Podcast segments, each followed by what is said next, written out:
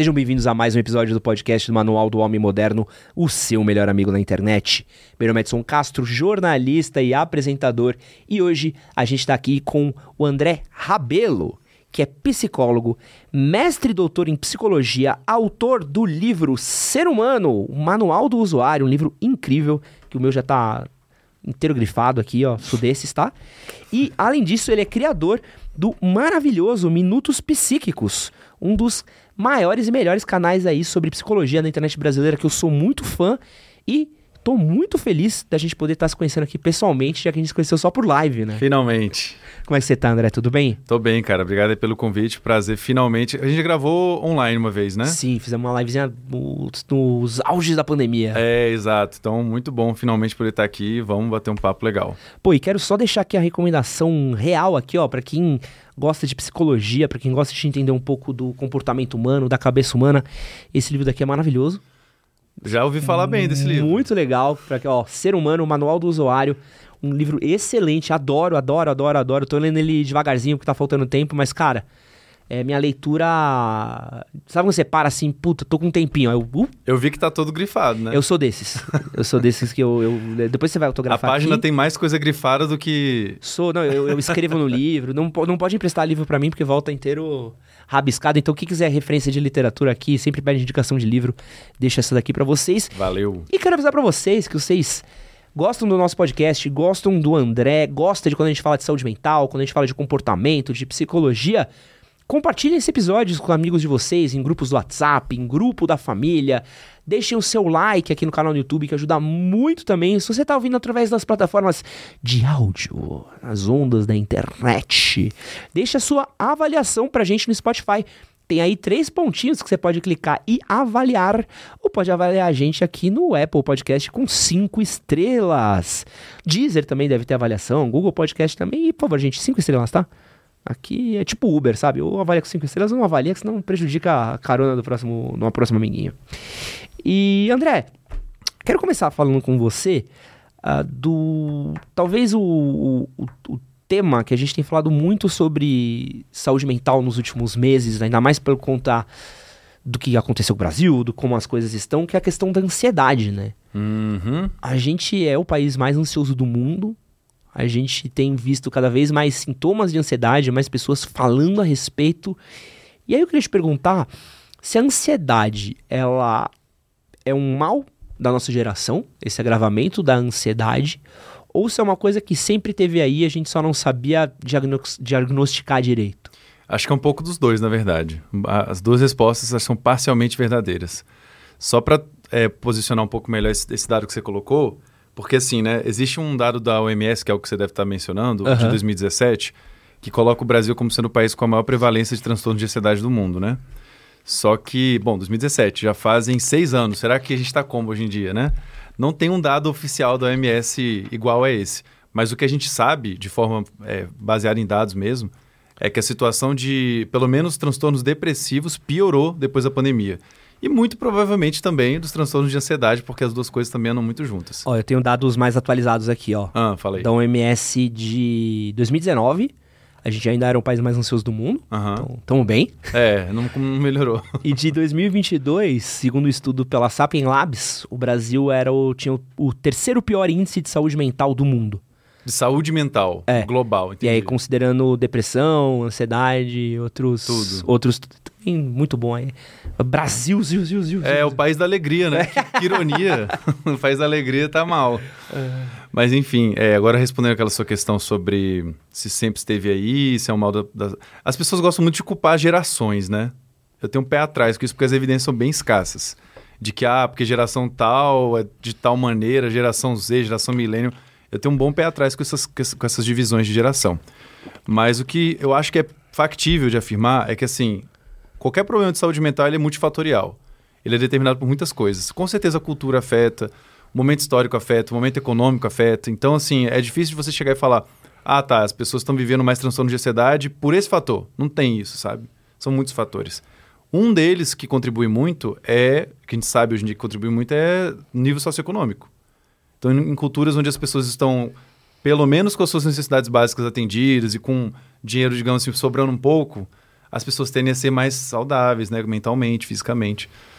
Não, fisicamente depende da atividade física também, né? Ah. Alimentação e um monte de outra coisa, mas enfim. É, então é difícil de, dar, de dizer para você assim, ah, é por causa disso. A gente não tem uma resposta exata do porquê que tem tanto transtorno de ansiedade. E especialmente no caso do Brasil, aí é mais complicado ainda, né? Porque tem o fator Brasil, né? Porque, pô, você quer dizer o que, que determina a felicidade dos brasileiros? Você tem que levar em conta um monte de coisa. O processo histórico que a gente viveu. Bom, se a gente for, por exemplo, fazer um recorte de é, raça, a gente não pode esquecer do histórico de escravidão que o nosso país viveu e que, na verdade, nunca saiu totalmente desse, desse passado, né? Então, é isso, entendeu? É, é, é, muito, é uma questão muito ampla e eu diria que alguns dos fatores que mais impactam no caso do Brasil tem a ver com a nossa grande desigualdade é, socioeconômica, o nível de pobreza, com a crise política, crise econômica, tudo isso são fatores que, que são conhecidamente preditores de uma saúde mental é, mais prejudicada na população. E quanto essa questão que a gente tem de uso de telas, redes sociais, é, até mesmo um pouco dessa. Porra, lembra quando você tinha horário para terminar de trabalhar? Você saía do escritório, não tinha. Era bom. O BlackBerry começou, come, começou o fim disso, né?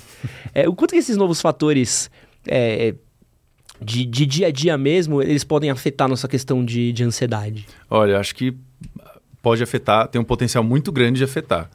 E estão começando já, já tem uma quantidade considerável de estudos mostrando que sim, que afeta, mas é aquela coisa, né? Tudo depende de como você usa. Então, assim, você considera que o seu uso de tecnologia te prejudica dentro do que você consegue observar? Você considera? O meu? É, altamente prejudicado. eu trabalho com internet, altamente. Pre... Fala um criador de conteúdo que tá bem, não tem ah. como. Não tem. Olha, eu tô bem. Mas é que você trabalha com isso, você tem. Não, não, não, você tá certo. Mas você, você abre o. Você tá um dia bom, você abre. Deixa eu ver o meu Instagram. Tem 15 pessoas te xingando por uns 15 motivos diferentes. Abre o comentário é, do YouTube. É verdade. Até num dia bom você precisa fazer um check de rodar um dado. Você não sei se você já jogou RPG? Já, já. Você precisa rodar um dado de. De sanidade. De sanidade. Falou, não, esse comentário não me abalou. Vou seguir em frente. Passando o teste de sanidade. É. Não, não, é verdade. Então, eu só perguntei de curiosidade mesmo pra saber qual é a sua relação. Mas assim, para muita gente é, vai na mesma linha, mesmo sem, sem ser criador de conteúdo, né? Uhum. E acho que um, assim, daria pra gente ficar pontuando várias coisas aqui do porquê, né? Um dos que eu acho que afeta muito, especialmente no sentido do quanto que as redes sociais impactam a saúde mental, é, tem a ver com um processo na psicologia que a gente chama de comparação social.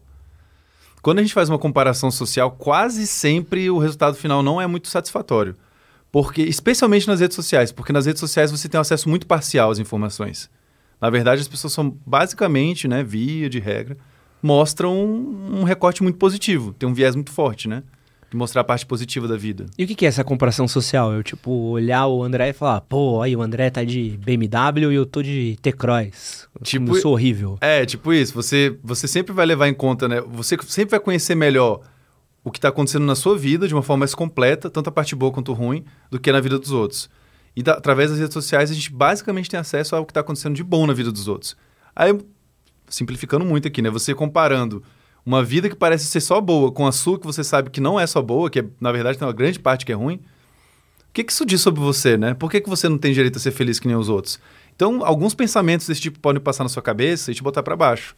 Sendo que se você soubesse na integralidade, o que está rolando na vida dos outros, que não é muito difer tão diferente assim do que acontece na sua, no sentido de que tem partes boas e ruins, aí você pelo menos não ficaria nessa situação de se botar um pouco para baixo, de se ver de forma inferior, né? Pô, aproveita que a gente tá falando de rede social, acho que você é a pessoa para fazer essa pergunta, nem tá na minha pauta, hum, mas é uma aí. coisa que eu queria muito te perguntar. Uhum. Por que, que a gente briga tanto em rede social? Porque é muito louco, assim, eu pego uns dias sei lá, eu tô no Twitter, assim, de boa. Uhum. E o Twitter é incrível, né? Eu gosto muito do Twitter. Nossa, Twitter. Você gosta? Eu, eu, realmente gosto, porque eu realmente vejo coisa boa lá. Ô, ô Edson, uma pergunta rapidinho, assim, qual que é a sua inclinação pro masoquismo, assim? Você tem uma... Você curte, assim, um soco na cara, um tapinha? Pô, é que, tem, é que, tem, uma galera que eu gosto. É, porque eu acho que o Twitter tem o que eu gostava, por exemplo, do Facebook... Uhum de pessoas compartilhando e você comentando tudo mais. Uhum. Mas o Twitter também tem, assim, uma coisa que é, que é, o, é o meu pior lado que às vezes eu me olho assim, eu tô tretando com alguém mesmo, assim, nos comentários. Você se mete nessa Uma treta? minúscula causa. Não é que eu me meto, sei lá, eu posto tipo, ah. pô, Manchester City ganhou a Premier League, a, Champions League, né? Pô, tava torcendo pro Inter. Vai se fuder, entra é uma merda. Eu falo, merda é teu pai que comeu tua mãe, nasceu você. Aí, tipo, sabe, um, aí, um segundo depois eu tô, tipo... É claro, né? Melhor É, resposta pra dar. Não, sabe que você, tipo, não, peraí, cara, por que eu tô tretando com uma pessoa? E tô brincando, assim, mas sabe de você entrar em discussões É. aleatórias. Por que, que a gente briga tanto em rede social? Qual- qual que- tem alguma explicação? É, então, tem, tem algumas teorias e tal, mas assim, eu vou tentar dar algumas, levantar algumas bolas aqui. Se a gente for falar do Twitter, eu acho que muda, por exemplo, de, de falar do Instagram, muda de falar do TikTok.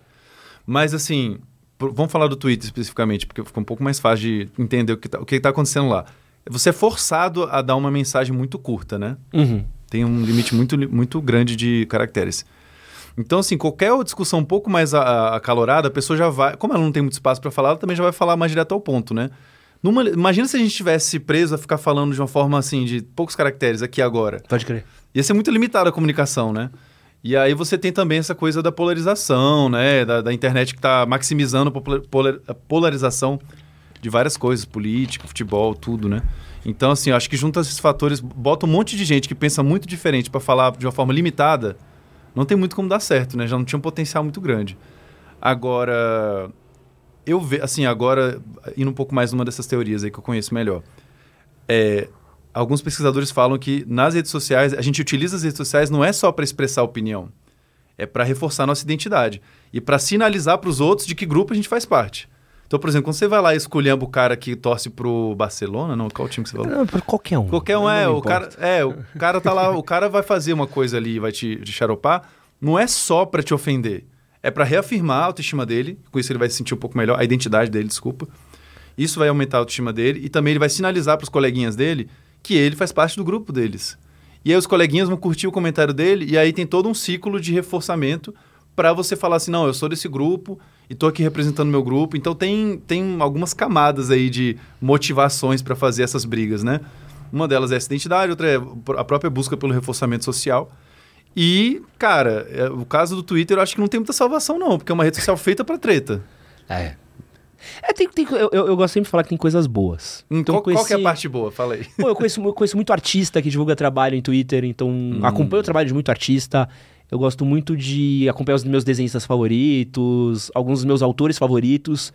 Eu sinto que o Instagram, o cara posta uma foto e já era. Ou hoje em dia é um Sim. Reels fazendo dancinha e ninguém mais troca ideia. É verdade. E aí, por exemplo, alguns escritores que eu gosto, alguns roteiristas de série, alguns diretores, eu acho que eles são. Pô, o James Gunn no Twitter é, é bem legal de acompanhar ele, pra quem gosta de, de coisa nerd. Sim. É, Então eu gosto de ter, tipo, é, esse contato com as ideias da pessoa, e por não ser uma rede tanto de foto, você ainda consegue ler, tipo, um- umas ideias, umas avaliações, algumas, pô, algumas threads maravilhosas, assim. Eu tava lendo uma thread de.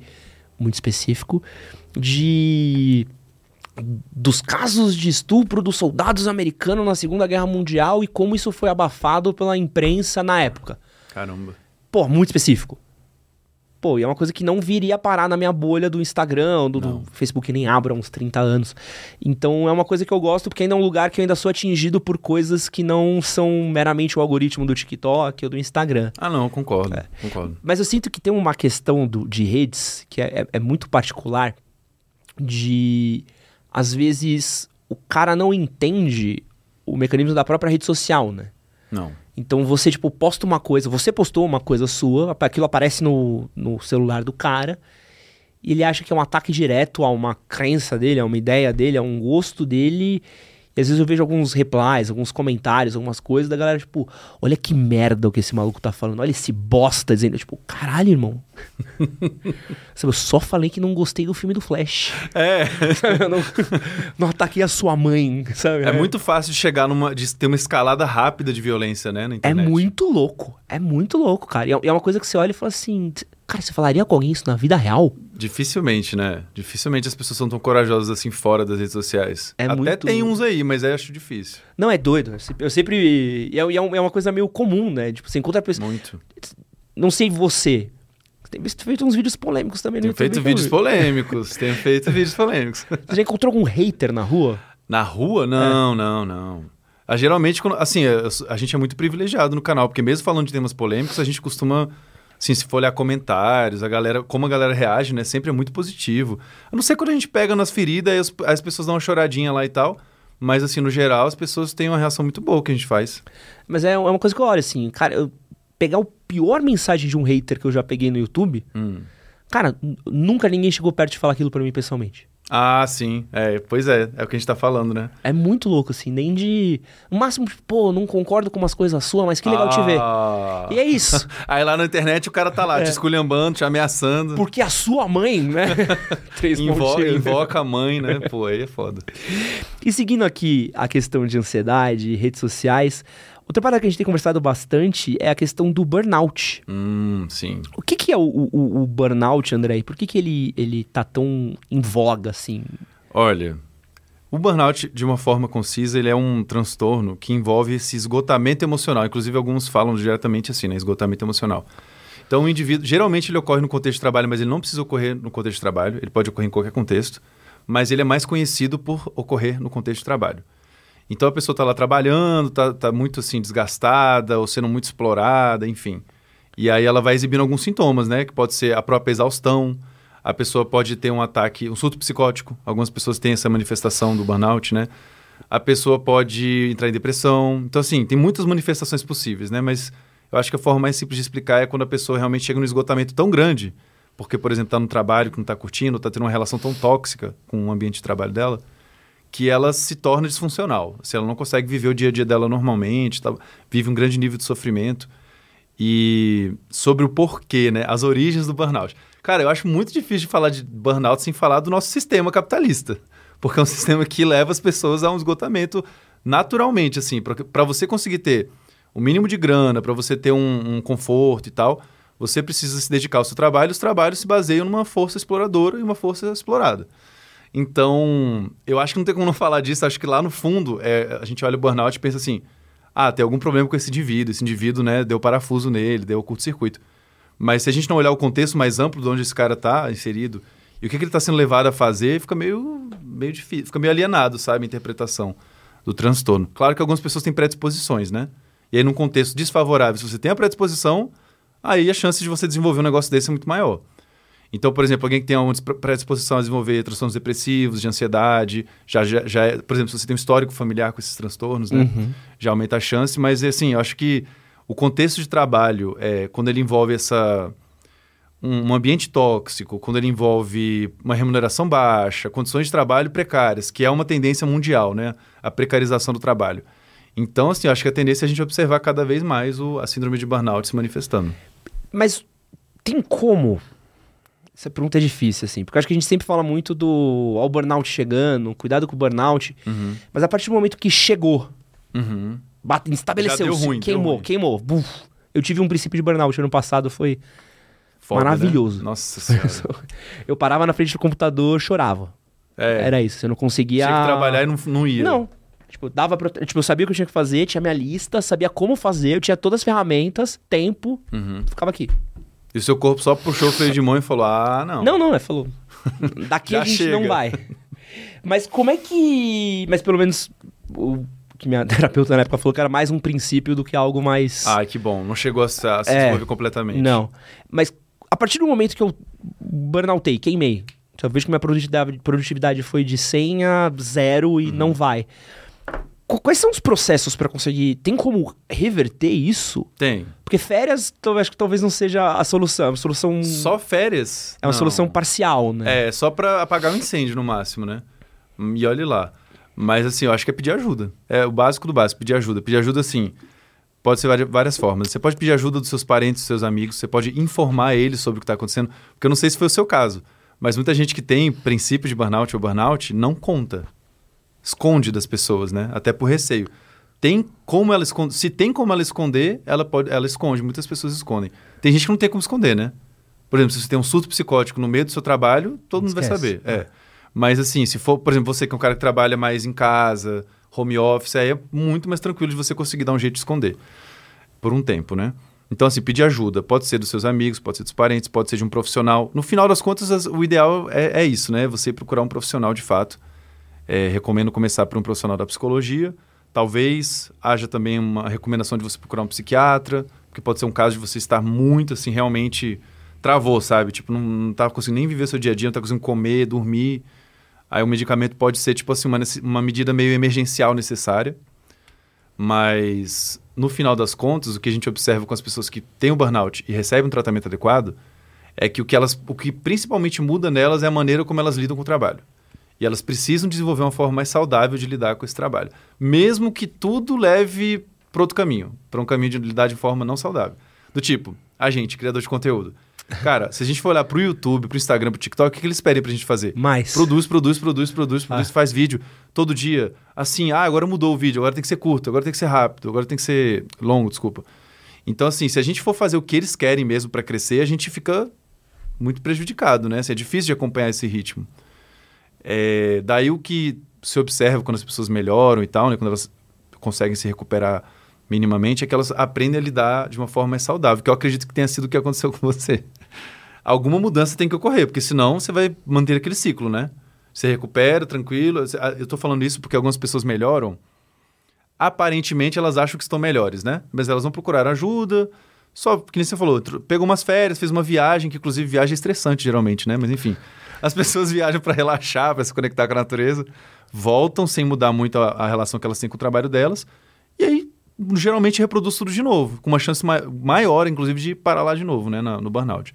Então eu recomendaria procurar ajuda, e assim, fazendo tudo direitinho, você vai ter que mudar, no mínimo, como você enxerga o seu trabalho como você o vivencia. É foda, né? Porque às vezes tem que trocar o, o pneu com o carro andando, né? Ainda mais quando você é, é funcionário. Dá pra parar tudo. É, não é tipo, pô, vou parar tudo aqui, buscar ajuda. Pô, só que é a única fonte de sustento da tua casa, da tua família, das tuas contas. Então é um. É um. Quase um. Qual é o nome? Um paradigma? Um. É um paradoxo? Paradoxo, acho que é mais um paradoxo, né? Do, Aham. pô, seu trabalho tá te deixando doente, mas se você não trabalhar, porra, aí sim você vai ficar doente. Aí você não vai ter nem como comer, aí você É. é. aí vai ficar mais grave. É ruim, né, ter que trocar o carro andando. É bem essa, essa metáfora é boa pra explicar o que a pessoa tem que fazer. Mas assim, se você procurar um profissional bom, assim, o que eu tô falando agora é pra dar uma motivada, né, em quem estiver vivendo algo assim, de uma forma relativamente rápida você pode voltar a ficar funcional. Quando eu falo ficar funcional, eu quero dizer assim, viver o seu dia a dia, fazer o, que você precisa fazer de obrigatório no seu trabalho, é, dormir relativamente bem, porque uma coisa vai desestabilizando a outra na sua vida. O trabalho não tá bom, aí o seu sono começa a ficar ruim, como você não dorme bem, seu trabalho fica pior, sua alimentação vai junto, aí, sabe? É Uhum. um ciclo assim que vai se retroalimentando. Então, se alguma dessas coisas você conseguir intervir bem, e eu recomendo ajuda profissional dentro do possível, aí acontece também um pouco do contrário. Uma coisa, por exemplo, se você começa a dormir melhor, tudo fica mais fácil. Não sei se você tem essa experiência, mas Porra, pra mim demais. é radical a diferença de uma noite bem dormida e uma noite não dormida, né? Isso é demais. É, pô. Mas dormir, né? Que trampo. É difícil, né? Devia ser natural, mas alguma coisa está atrapalhando. A gente perdeu, né, essa conexão com o sono. Eu não sei quando. Eu tava, eu tava brisando nisso ontem, assim, eu tava pensando na pauta pra você.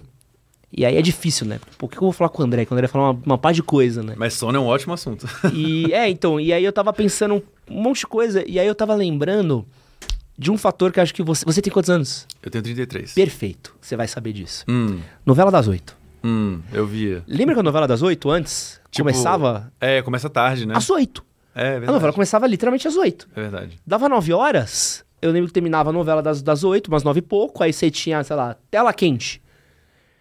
E aí, eu lembro quando eu era mais novo, que, tipo, eu tinha que dormir no meio da tela quente. Uhum. Tanto que eu assisti o finalzinho da tela quente na cama, porque eu assistia às seis, eu acordava às seis da manhã pra ir pra escola e minha família também inteira tal. Então, dez horas da noite, a casa já tava desligada, luz apagada, todo mundo dormir e tudo mais. Uhum.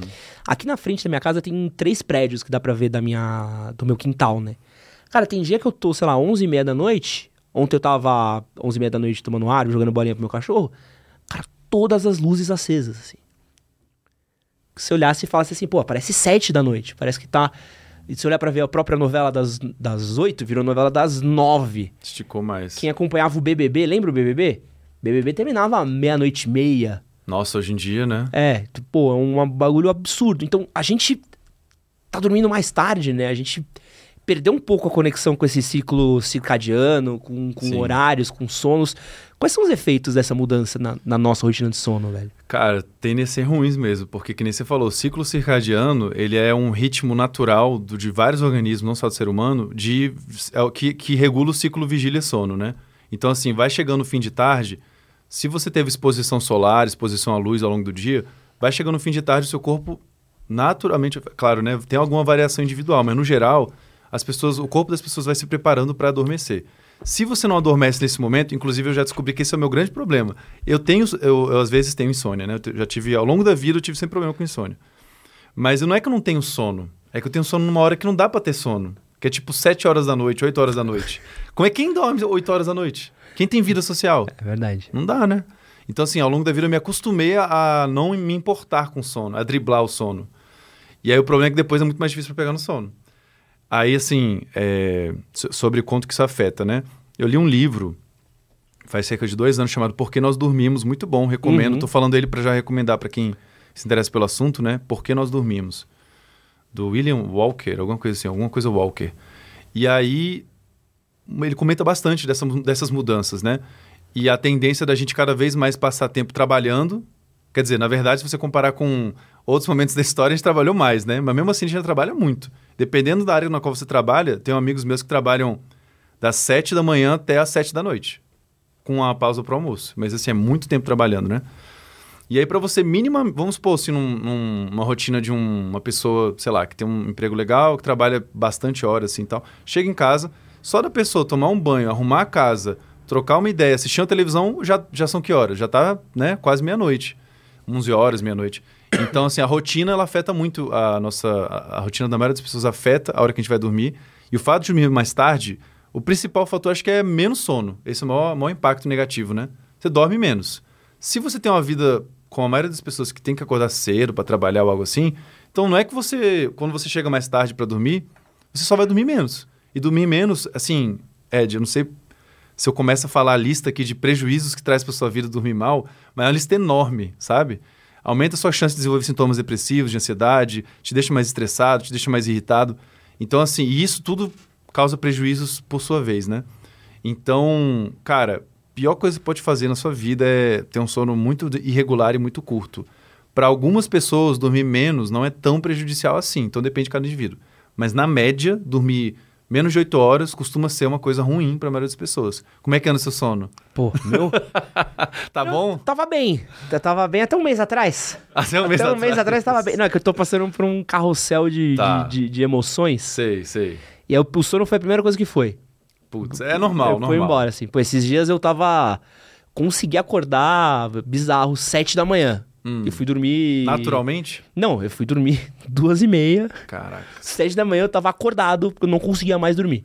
Ah, nem precisava estar tá acordado. E aí foi o rolê. Aí eu falei, foi minha ansiedade que me acordou hoje. Hum, aí não tinha o que eu fizesse que eu conseguisse voltar a dormir. Aí, e aí eu sei, eu sei que minha ansiedade, a primeira coisa que é ou alimentação ou é o sono. São as duas coisas que já bate no, no rolê. Normal. E aí eu tenho que ficar lutando. Não, preciso dormir, preciso resolver isso, preciso fazer não sei o quê. Sim. E, e uma coisa que eu tenho ouvido muito falar é essa questão de higiene do sono, né? Ah, que sim. esse é um conceito completamente recente nosso, né? Sim, sim. O que, que, é esse bagulho de higiene de sono? Basicamente, assim, é você tentar mudar alguns hábitos de sono, né? Por exemplo, algumas pessoas... Se você for em qualquer médico falando que você está com dificuldade de sono, a maioria vai falar primeiro assim, tá, vamos testar primeiro algumas mudanças de hábito, que aí você pode chamar de higiene de sono. Mas basicamente, por exemplo, você garantir que você está dormindo num ambiente que é favorável para dormir, por exemplo, um ambiente mais escuro, com uma temperatura agradável, sem muito barulho, né? Aquelas coisas bem, bem assim, senso comum mesmo. E algumas outras coisas, né? Que aí são, são menos senso comum. Por exemplo, uma coisa que é muito recomendável para quem tem problema no sono é só deitar na cama no momento de dormir. Porque aí você começa a associar no seu cérebro deitar na cama com dormir. Se você fica muito mais tempo na cama do que só na hora que você vai dormir, então no seu cérebro não está tão forte assim a relação entre deitar e dormir. Então é mais um fator que aumenta a chance de você conseguir adormecer, né? Não comer quantidades exorbitantes de comida antes de deitar, antes de deitar também, porque tem gente que tem refluxo. Tem gente que simplesmente não vai conseguir dormir, vai estar com a temperatura elevada do corpo, enfim. E que mais? É, é, acho que o básico do básico é isso. Tem algumas coisinhas ou outras também. A tela, né? O é, o negócio da tela, de não ficar mexendo no celular. Bom, aí, aí assim, eu vou ser bem sincero, eu não conheço muitas pesquisas, né? Mas falam que realmente não é bom você ficar usando muito é, celular ou computador algumas horas antes de você ir dormir. Na verdade, assim, para mim, a impressão que eu tenho é que eu tô falando realmente uma coisa bem subjetiva. A impressão que eu tenho é no geral, se você está mais agitado, seja porque está no celular, seja porque está jogando videogame, seja porque, sabe, por qualquer motivo que está discutindo com a sua parceira em casa, não vai ser bom para você dormir. Porque se você está meio agitado, isso- o, o estado de agitação ou de nervosismo é, e o estado de relaxamento que você precisa para dormir não combina, né? É uma coisa ou outra. Então, o que eu acho que é, independente de o que o que está te deixando agitado, se é a tela do celular, se é alguém, o que eu recomendaria é você tentar algumas horas antes de dormir, você planejar o seu sono, né? Tipo, ah, vou dormir tal hora. Algumas horas antes você já está num ritmo mais lento, como um todo, sabe? Tipo, com luzes mais menos, menos fortes na sua casa, deixando o ambiente um pouco mais escuro. É, se alimentando de forma leve, tentando fazer alguma coisa mais relaxante, tipo ler um livro, sabe?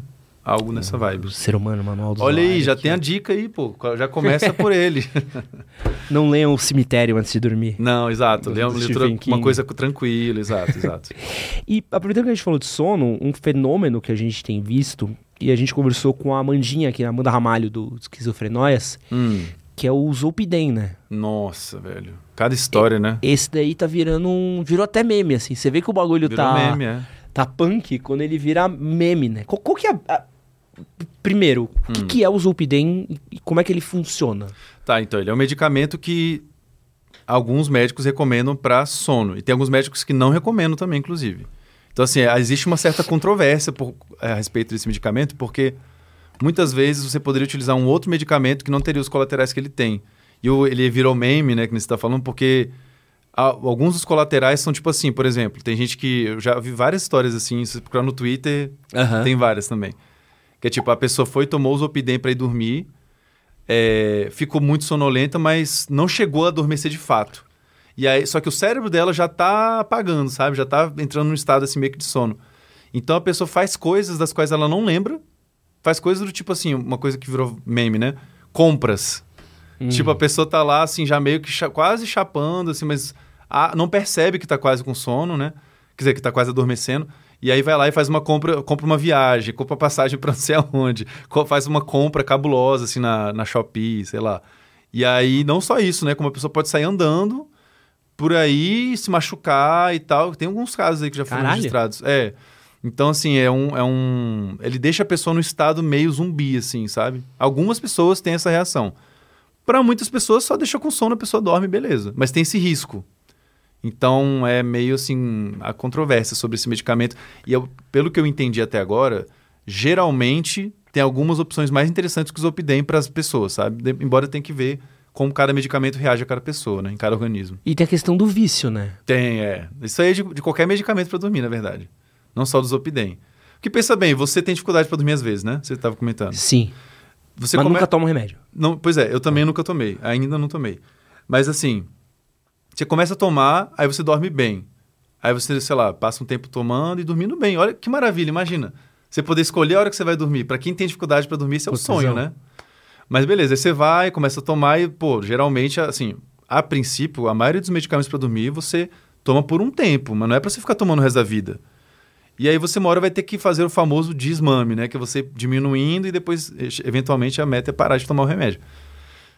Só que aí vai que você vai parando de tomar o para e o sono, o problema é que o sono volta. Aí você vai querer voltar, né? E você vai falar com o médico, com o, doutor, com o médico né? Ah, olha, voltou a ter problema e tal. Ah, tá, então vamos fazer de novo. Cara, e aí a chance de você se viciar não é tipo que nem você se viciar por heroína, não é pelo prazer, não é tipo pela. pela é, pe- por seu cérebro tá cheio de dopamina, mas é uma coisa mais assim, de uma dependência de tipo, ah, eu quero dormir bem, eu sei que se eu tomar o remédio vai ajudar, então eu acabo procurando ele com maior frequência, mais do que devia. É, eu tenho um caso muito próximo a mim de uma pessoa que tá num. é, virou uma questão na vida dela, o Hum. assim. Do tipo, você manda mensagem 9 da manhã, um horário que a pessoa precisaria estar funcional, 10 da manhã, a pessoa responde 4 da tarde.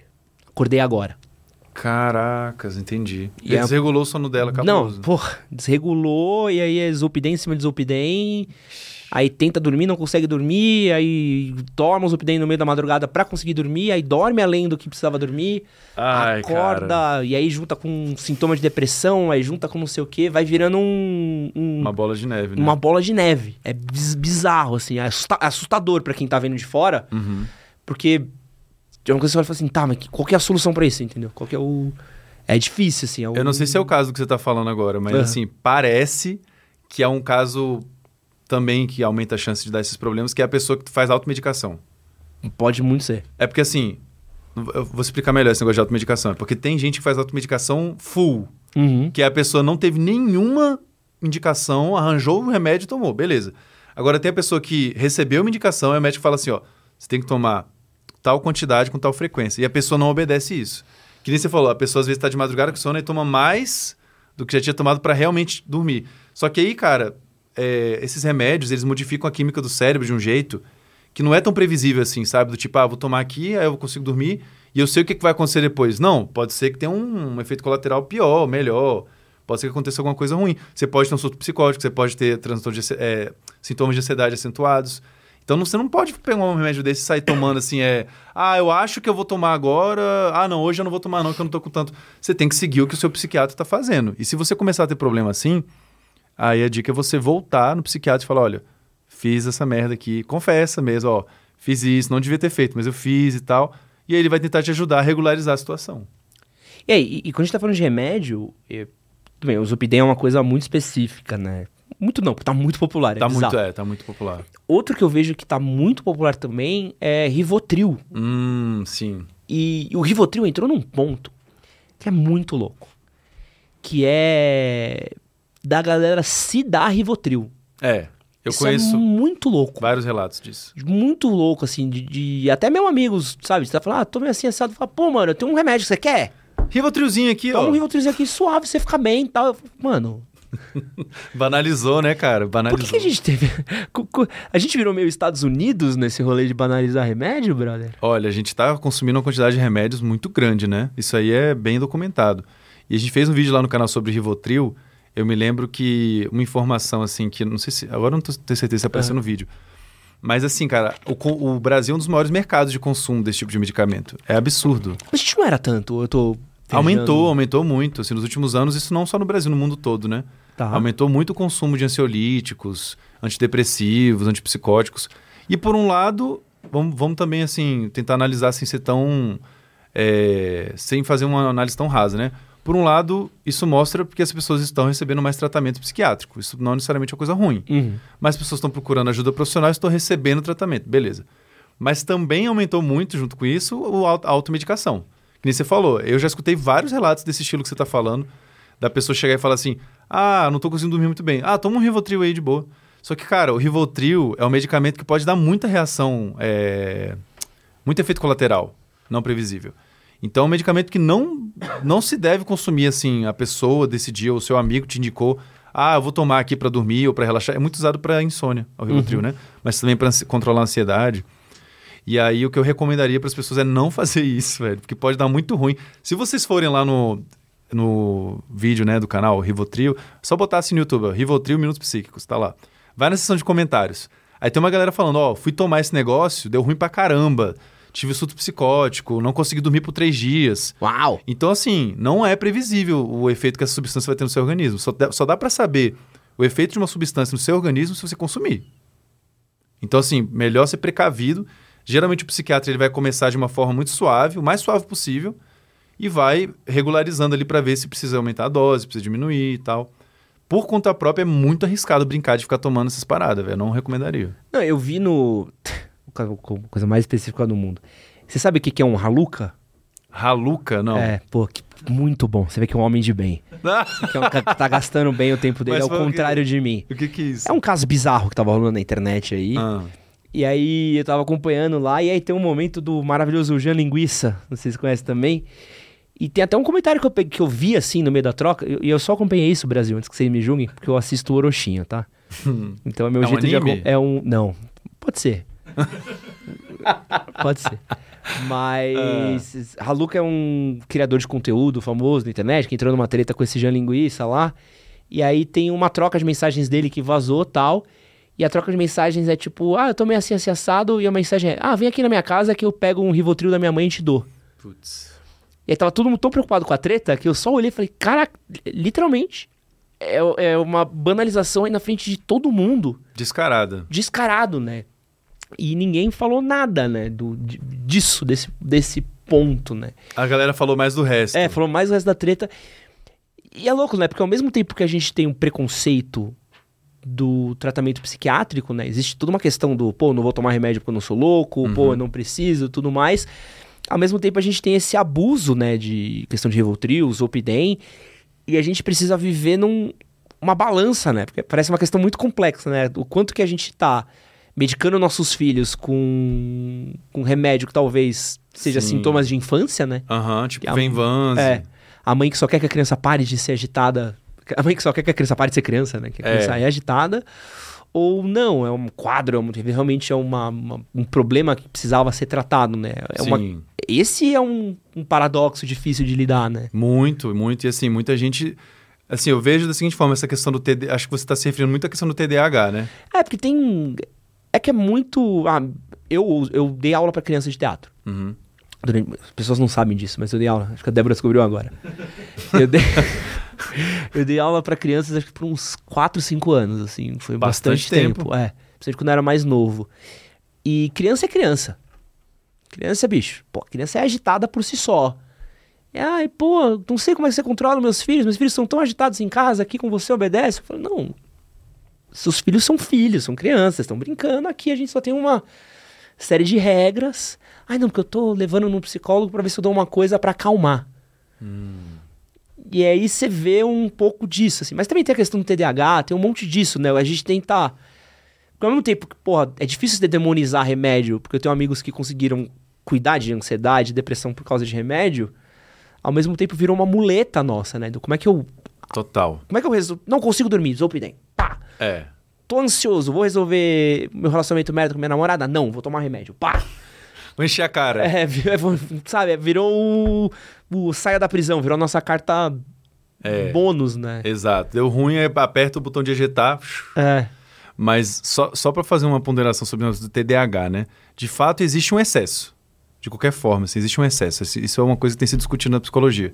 Por outro lado, também, como você falou, não dá pra gente demonizar medicamento, porque medicamento salva vidas. Eu falo salva vidas não só porque a pessoa tem uma doença crônica ou câncer. Se você garante que uma pessoa tenha, a- con- consegue retomar a sua saúde mental, a sua autonomia, cara, isso salva vidas, de verdade. Então, assim, crianças, né? Realmente crianças são muito agitadas. Não tenho o que falar sobre isso. Mas existem níveis. Existe um nível que é o da maioria, e para você chegar a um diagnóstico TDAH, por exemplo, você já espera que a pessoa destoe do padrão geral, né? Em termos de impulsividade, da, da capacidade de se focar e tal. Então, é importante que haja o diagnóstico, é importante que haja o tratamento, mas também é importante que isso seja bem feito. E os pais, às vezes, que nem você falou, eles só querem dar uma dopada no filho deles para não encher o saco. Aí realmente é perigoso, né? Ficar dopando uma criança que não precisa daquele medicamento para ela ser mais calma, na verdade, para ela não ser a criança que ela seria normalmente, que é, que é o que a maioria... Tipo assim, a criança é uma criança normal, não tem TDAH, e tá sendo medicada para ficar só dopada, aí não é bom, óbvio. Mas os casos que realmente são é, diagnosticáveis com TDAH, esses daí deveriam realmente receber. Assim, eu não tô falando deveriam porque depende de cada, pessoa, cada caso, né? Mas no geral, os medicamentos ajudam muito essas crianças. É, pô, tem um, meu professor de jiu-jitsu fala muito disso, assim, de alunos dele, crianças, né, que Uhum. Chegavam lá, os pais falando, ah, tô pensando em dar remédio, tô pensando em fazer o quê, que lá, botou a criança no esporte, Já ajuda muito. nossa, meu filho melhorou tanto. Porra, você tinha um... Sabe, criança não podia ser criança, não gastava energia, né? Exatamente. A criança cheia de energia, aí ela ficava sedentária É. e, obviamente, ficava mais agitada. Mas isso serve pra gente também, adulto. Se você não tá praticando uma atividade física e tal, é muito mais provável de você ter transtorno, é, transtorno, sintomas de ansiedade e tal. Quando você tem uma atividade física regular, isso ajuda a, inclusive, é, equilibrar a sua saúde mental. Eu queria fazer uma pergunta pra você, que é uma questão mais comportamental, assim. Tá. A gente teve uma mudança de, de comportamento, de formação muito grande. Eu sei que você não gosta de falar de geração, Não, não, vai lá, fala aí, fala aí. mas você vai entender o meu ponto. Tá. A gente tinha, sei lá, até os anos 2000, Hum, mais ou menos, a gente tinha um limite de informação, vamos supor assim, um teto sim. do que você conseguia consumir de informação. Porque você tinha, tava consumindo a TV, você podia, sei lá, ver TV e ler jornal ao mesmo tempo. E mesmo assim o jornal uma hora acabava, o, e a programação da TV acabava. Lembra quando acabava a programação da TV? De madrugada. De madrugada. Acabava. As pessoas não sabem, mas chegava um momento que a TV ficava fora do ar. Você não tinha o que ver. Eu lembro de férias minhas que eu ficava acordado até tarde e falei assim: ah, não, não tem mais nada. Só, só te interromper rapidinho. É. tipo o Instagram, né? Que antes, tipo, acabava uma hora as publicações, agora é infinito. E a gente cresceu nesse contexto do. Nossa formação foi preciso estudar. Então você tinha um ambiente mais controlado, menos informação, menos coisa rolando. E é, eu sempre lembro desse vídeo dessa criança que me pegou muito. que é um pouco. Sempre associo com as crianças mais novas hoje, que é um menino no. Ele tá com uma tablet jogando um joguinho e ao mesmo tempo ele tá vendo um TikTok. Nossa. E ele tá tipo. pá, pá, pá, pá, pá, pá, pá, tá fazendo as... Cara, você vê que ele tá fazendo as duas coisas literalmente ao mesmo tempo, assim. E isso já vem desde criança, né? Isso já vem desde É. muito novo. Pô, você vai. O desafio aqui, qualquer pessoa entrar num restaurante que tenha crianças. No Outback sempre tem isso. E achar uma mesa de família que não tenha um iPad tocando um filme. Uma galinha pintadinha, Sim. um pocoyo. O quanto que é, esse novo padrão que a gente está gerando, ele pode afetar a, a formação dessas crianças, assim. É uma pergunta muito interessante. Tem já algumas pesquisas sendo feitas sobre isso. Eu acho que ainda não tem um consenso completo, sabe, de quais Tá. são os efeitos. Mas já tem alguns estudos, por exemplo, que falam do déficit de atenção aumentado por conta da, do Google, né? Tem, tem algumas pesquisas assim que falam que a concentração está reduzindo, a memória está sendo prejudicada. Mas até onde eu sei, isso ainda não é uma coisa consensual. Tem estudos que mostram que tem sim efeitos, tem estudos que mostram que não, que não é tão impactante, ou que o efeito é muito restrito, não é generalizado, como as pessoas falam. Então acho que ainda é um pouco cedo para falar que, tipo, nossa, o Google realmente aumentou a prevalência de TDAH, ou caramba, as pessoas têm problema de memória agora por causa da, do Google. Uma coisa que eu acho que é um pouquinho já mai- mais bem mapeada, que já foi melhor mapeada, é a questão da memória de trabalho. Que é essa memória curta. Por exemplo, se eu falar um número de um telefone aqui para você gravar, sei lá, qualquer número de telefone, né? Você vai fazer uso da sua memória de trabalho para conseguir gravar isso. É, uma- Uhum. é um, um lugar onde você consegue estocar temporariamente informação. Mas ela vai sumir daqui a um tempo, né? Você, você faz um esforço para lembrar, depois vai esquecendo. Essa parece estar sendo mais prejudicada assim, pelo uso da tecnologia. Porque, por exemplo, ao invés de eu ficar me esforçando aqui para pensar no nome do filme que eu esqueci, eu vou procurar no Google. Sabe quando a gente está aqui conversando e você, tipo, putz, como é que é o nome daquele negócio? Invés de você pensar, você já pega o celular e Pô, pesquisa. Eu tenho uma melhor ainda Ah. do que isso. Fala. O Waze. O Waze, putz, aí nem se fala, né? A gente tá exercitando muito menos na memória espacial. O taxista de, dos anos 90, agora vamos, vamos falar de geração. É. O taxista dos anos 90, ele tinha que saber bem a cidade, né? Se ele não soubesse, ele se perdia. Hoje em dia, cara, você pode se mudar para uma cidade que você não conhece, abrir o aplicativo e ser o melhor motorista do mundo. Chega nos lugares de boa. Porque, a minha pira, que eu fico pensando nisso, é que isso desenvolve uma série de habilidades nossas que acho que são importantes. Eu lembro, meu pai, por exemplo, me levava no centro de São Paulo pra gente passear e ele falava pra onde é a liberdade. E aí eu tinha que saber, apontar, tipo, ah, o bairro da Liberdade, pá, o Ban- Banespa tá aqui, o Liberdade é pra lá. Pra onde é a República? Pra lá. E isso, pô, é uma coisa que eu faço com o treinamento. Eu ando por São Paulo, que é São Paulo. Acho que você Que que é é de fora de. São Paulo deve saber o desespero que é pra é vir enorme, sim. eu consigo andar com uma tranquilidade, porque eu sei, tipo, ah, isso aqui tá pra cá, então tô na Zona Norte, aqui tô na Zona Sul, ah, vim pro Osasco. Meu Deus, Você se vira até sem ter que ficar olhando o celular. É uma, é um, e isso, pô, eu, qualquer cidade que eu vou, qualquer lugar que eu vou, até uma brincadeira minha, minha namorada sempre brinca, tipo, meu, como é que você se localiza tão rápido? Pô, é uma coisa que eu... Quem, quem se localiza em São Paulo, né? é, mas é uma coisa que foi fundamentada desde criança, né? Sim. E isso também serve pra várias coisas que eu vejo, que eu tenho essa capacidade de, de me localizar nas coisas. Aham. E eu fico me perguntando quanto desses comportamentos básicos talvez não vão faltar Ah, eu acho, eu acho que isso é um risco considerável, né? Acho que é um risco grande, assim, de a gente observar as gerações que estão nascendo agora já. Por exemplo, eu tenho dois sobrinhos. Um sobrinho e uma sobrinha. Cara, eles já usam, a- já usam o tablet que a gente estava falando, né? De ficar vendo galinha pintadinha e tal. Tipo, eventualmente acontece, né? Não é que meus, meu irmão faz o tempo todo, mas... Eu acho que é bem possível que essa geração de alguns anos atrás para cá já esteja numa vibe que elas não vão desenvolver tão bem essas competências.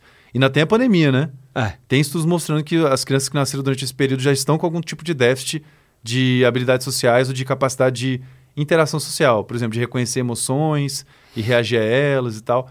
Então, assim, eu acho que é meio cedo para falar qual é o efeito, sabe? Nossa, é um efeito cabuloso. Tá um pouco cedo ainda, eu acho.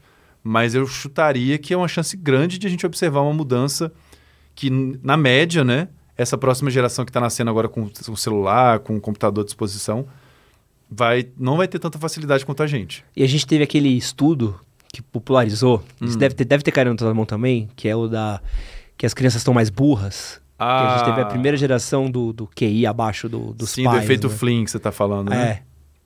E era real isso é... Tem, é, de fato, um estudo ele identificou uma, que pela primeira vez houve uma mudança nessa tendência, né? Mas é aquela história, velho, assim. Ah, é, fala assim, ah, geração burra e tal. Cara, não é porque, redu- não é porque não continuou subindo o QI que a geração é burra. Porque, porque imagina, o que está sempre subindo não é baixo o QI. Então, se ele não mantém a- aquela mesma trajetória de subir, só mudou, assim, por vários, por vários motivos possíveis. Mas é, explicar o porquê, eu acho que é o mais difícil. O porquê que isso está acontecendo, a gente não sabe explicar. Aí você vai ler lá no artigo, eles, eles falam, ah, tal coisa, né, o Covid, não sei o que. Eles tentam levantar algumas hipóteses do que, que explicaria. Mas a gente não sabe o porquê que mudou essa tendência, não. É bem interessante descobrir o porquê, né? Mas acho que ainda tem uma caminhada aí pra gente poder dar uma resposta. Você tem. O, o Gaveta tocou. Você conhece o Gaveta, né? Conheço, conheço. Já conheci ele pessoalmente, É, inclusive. meu, maravilhoso. Gente fina, gente O Gaveta fina. teve aqui e ele tava falando um pouco. Recentemente? Recentemente. Ah, eu não vi. Episódio bem legal, vale a pena ver. Pô, Foi legal. bem legal. Ele é bem engraçado. O, o Gaveta tava falando um pouco de um estudo que ele fez, é um vídeo que eu adoro dele, Hum. que ele tá falando sobre a geração shitposting, né? Que é um pouco dessa geração que tem muita informação, muita coisa acessível, muita coisa rolando, e eles têm tantas coisas que às vezes vem um sentimento de vazio, Hum, de uma ausência de significado nas coisas, assim. sim. Você tem percebido um pouco desse quase um niilismo existencial que a gente tem vivido? E eu não falo nem das crianças, até mesmo a gente adulto, assim, uma, uma, uma falta de um significado maior, assim. As pessoas estão encarando esse vazio de maneiras. Até começa a ver o uso, sei lá, de bebida, droga, Sim. até mesmo mensagem autodepreciativa, assim. Eu não sei se é um- uma pira minha só ou se faz sentido, assim. Eu, assim, de forma infor- de maneira informal, tenho observado, sim. E vou comentar uma coisa muito, muito à parte aqui, velho. Ah. É, eu tô há uma semana já em São Paulo, né? Tô agora, eu vou ficar mais um pouco, mas eu já tô há uma semana. E conheci, interagi com muita gente, né? E tal, conversei com muita gente, encontrei com muitos amigos, não sei o quê. E eu tô meio surpreso com o quanto que as pessoas em São Paulo usam drogas, velho. Assim, Ah, não.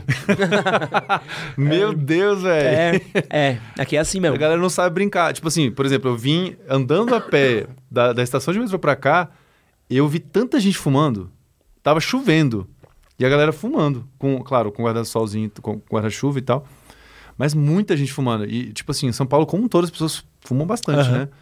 É, não, mas eu tô falando de- fumar, mas acho que isso serve pra bebida, pra outras drogas é, recreativas. É por isso que eu tava falando de outras drogas, mas isso também. Tudo isso, velho, tudo. Isso aqui tem um horário. Antes, antes as pessoas fumavam meio escondido, né? Agora já não. Caramba, Qualquer velho. lugar é lugar. É, tipo, só, acho só, até lugar fechado às vezes eu vejo as pessoas fumando. Assim, lugar semi-fechado, né? Fechado, fechado, acho que não, não pode mesmo, não rola. Mas enfim, é, eu acho que isso é um sintoma. Isso é lá na, na superfície, é um sintoma de algo mais profundo que acho que tem a ver com o que você está falando, né? Esse sentimento de vazio, essa falta de sentido na vida.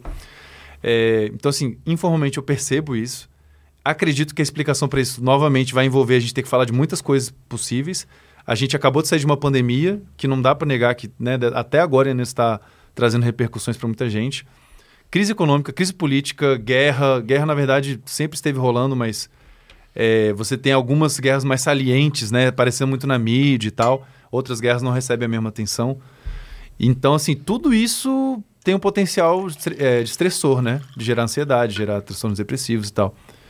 Agora, eu ando muito preocupado com os efeitos culturais, de como a cultura afeta a nossa saúde mental.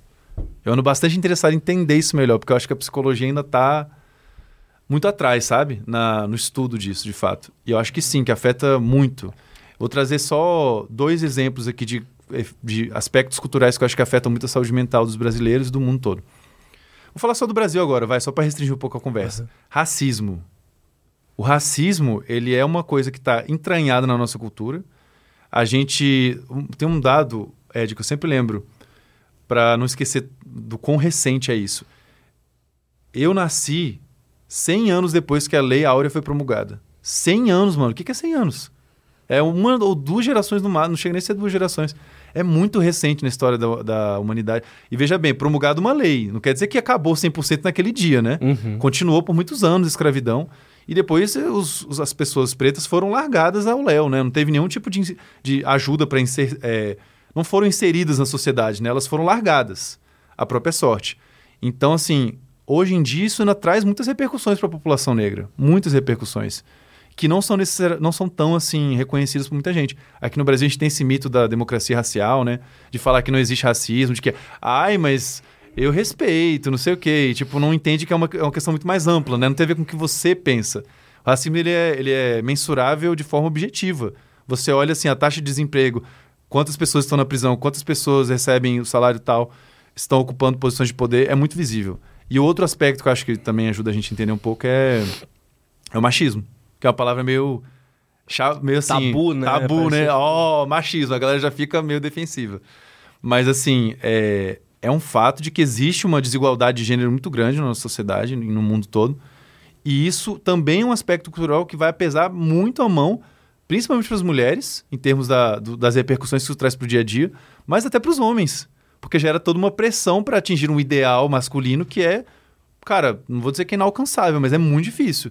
O cara tem que ter muita grana, tem que ser o moleque transão, tem que ser super confiante, né? Inteligente, forte. Enfim, é, e para mulher, as mulheres vai para outra direção, né? O estereótipo feminino. Então, assim, esses aspectos culturais, eles vão não só impactando no dia a dia, mas a longo prazo, eles vão deixando a gente um pouco assim. Então, como eu tô dizendo, né? É uma impressão que eu tenho tido é, vendo algumas pesquisas também, mas também no dia a dia, assim, a vivência pessoal. Sabe uma coisa que eu vejo que, que combina muito com o que você fala, e eu tenho visto muito da, da molecada que segue a gente, conversa com a gente, das questões de trabalho. Ah, sim. Cara, eu acho que quando você colocar isso, eh, por exemplo, eu, pô, eu trabalho com jornalismo desde que eu sou muito moleque. Então, trabalhei com teatro, quando eu entrei pro jornalismo, eu tô no jornalismo já faz mais de 10 anos, produzindo conteúdo, trabalhando com conteúdo. Então, a coisa na minha cabeça sempre seguiu um caminho muito lógico, assim. Uma coisa foi seguindo É. da outra, né? E minha profissão sempre foi muito coligada com a minha identidade. Então, pô, eu sempre sabia que eu tava indo nos lugares que eu gosto, vendo as coisas que eu gosto, escrevendo sobre elas, pensa, tipo, eu não consumo cinema, eu gosto, eu trabalho de cinema. Trabalhei com cinema por muito tempo, então sabia ver um filme, curtir um filme, entender os processos, tudo. É, eu lembro do meu avô, meu avô vivia o trabalho dele, meu avô era dono de venda, meus tios engenheiros, trabalhavam em fábrica, então tinha uma construção de identidade muito forte também ao redor da, da nossa profissão, do que a gente está desempenhando. É uma questão de segurança, do, pô, eu tenho esse emprego amanhã, isso vai funcionar.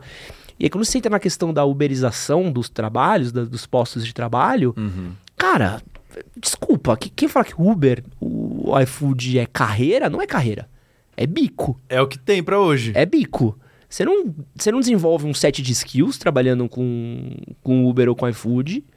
Você não tem promoção. Você não tem ascensão dentro do emprego. Não é que você vai ser promovido lá dentro. Você não tem perspectiva. Você tem um gasto de tempo. Tempo versus capacidade que você tem física de fazer isso. Você não consegue trabalhar, você não ganha. Você não tem ascensão, você não desenvolve set nenhum. E como é que você bota isso no currículo? E, Exato. e bota isso na existência da pessoa, a pessoa tem uma ple- plena intenção disso, e é um pouco do que eu acho que constrói esse vazio. Ah, com certeza, com certeza, concordo.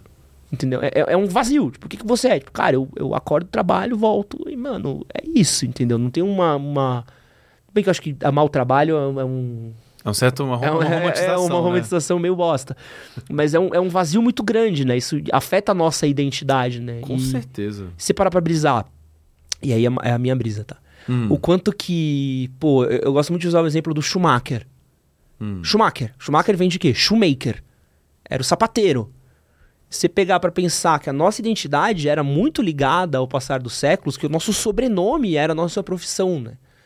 Então, a, é a atividade que a gente desempenha, é a nossa habilidade, a nossa capacidade que a gente é reconhecido. A partir do momento que a gente começa a também perder um pouco disso, a gente começa a perder um pouco do nosso ancoramento social, né? O que, que eu sou pra sociedade? Eu sou uma máquina, eu sou o que vai ali, entrega isso, Isso. e já já tem um drone que tá fazendo isso por mim e acabou, entendeu? E aí, o que, que eu vou fazer depois, né? É, tem dois movimentos aí que são que vão nessa- no que você está falando, que é a da precarização das condições de trabalho, né, uberização, e da automação. Então, fala-se muito hoje da multidão de desempregados que está por vir, né? Tá chegando.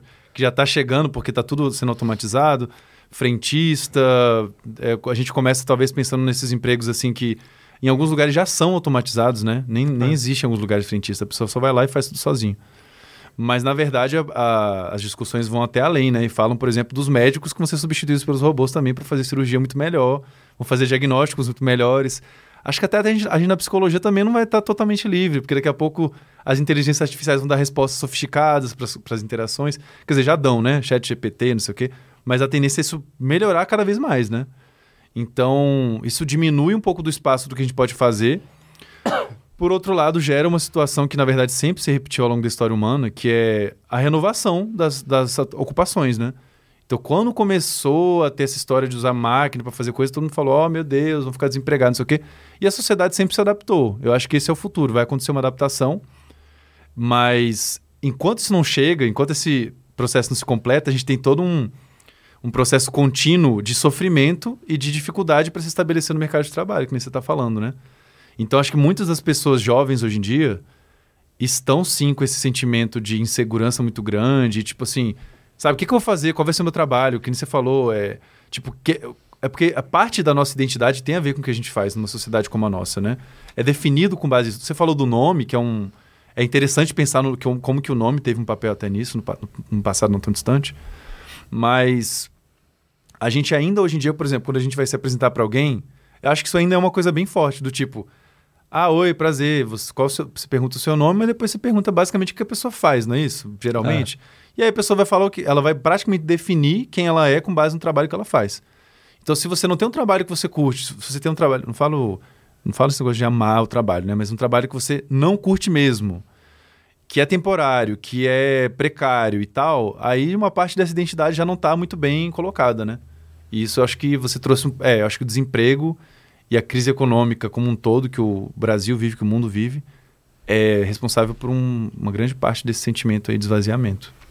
E ao mesmo tempo, é, é doido que eu tenho visto um pouco de como planos de saúde estão cada vez mais falando de saúde mental, que pra gente, pô, nos anos 90 não, não cobria psicólogo, não cobria psiquiatra. Não.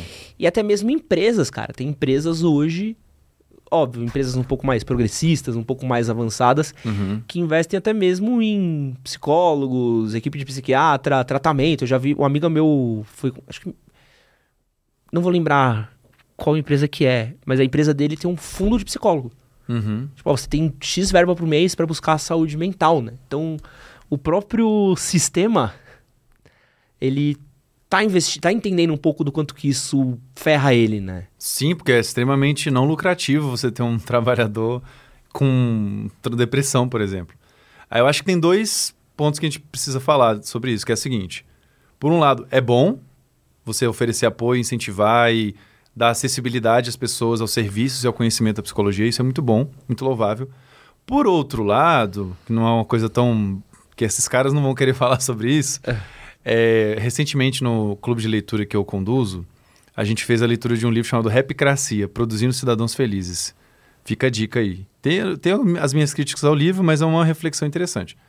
E aí, com base nele, que, vou, que é o que eu vou falar agora, é, às vezes as empresas vão ficar parecendo que se importam com seus empregados, com seus funcionários, vão falar isso, né? Tipo, ah, procure ajuda, tá aqui, ó, tome esse incentivo. Vai contratar uma pessoa para ir lá fazer uma prática de meditação, vai falar de psicologia positiva, não sei o quê. Tudo isso aí rola, né? E na aparência, nossa, que lindo, que legal, tá ajudando, né? Se importa de verdade. Cara, aumenta o salário dos seus funcionários. É muito, eu acho que você vai, vai ver um efeito muito mais visível na saúde mental deles.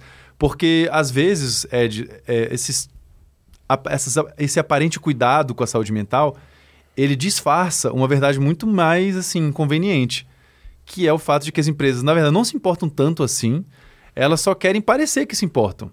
Porque aí você está lá gastando seu dinheiro com o cara que vai fazer a, meditação guiada, ou que vai fazer uma prática ali de, de yoga e tal quando as condições de trabalho permanecem precárias. E a gente sabe que condições de trabalho precárias são ruins para a saúde mental da pessoa, né? Geram uma insegurança, uma instabilidade financeira para a pessoa.